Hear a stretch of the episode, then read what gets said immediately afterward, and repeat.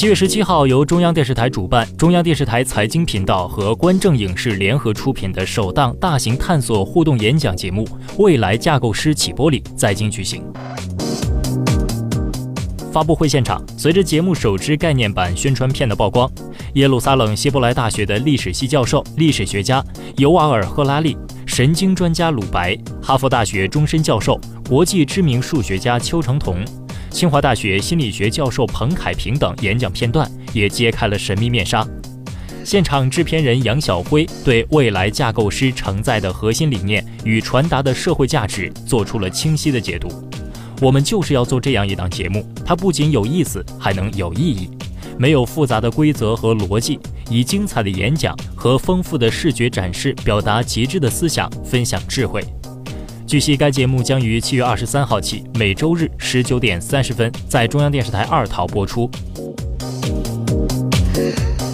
作为一档演讲类节目，相比于其他制作团队在嘉宾咖位上费尽心思，未来架构师则是以内容为王。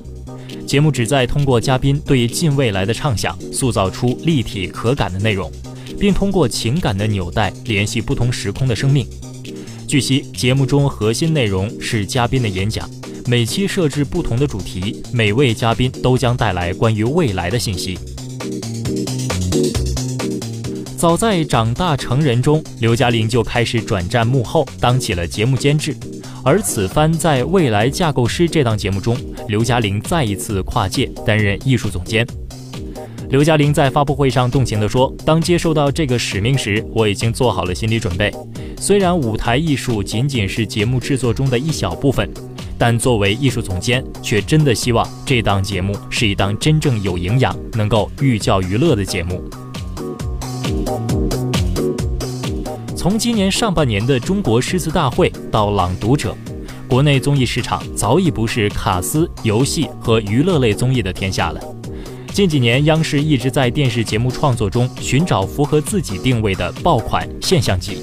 而文化类节目相继火爆，更是让央视赢得了收视和口碑的双丰收。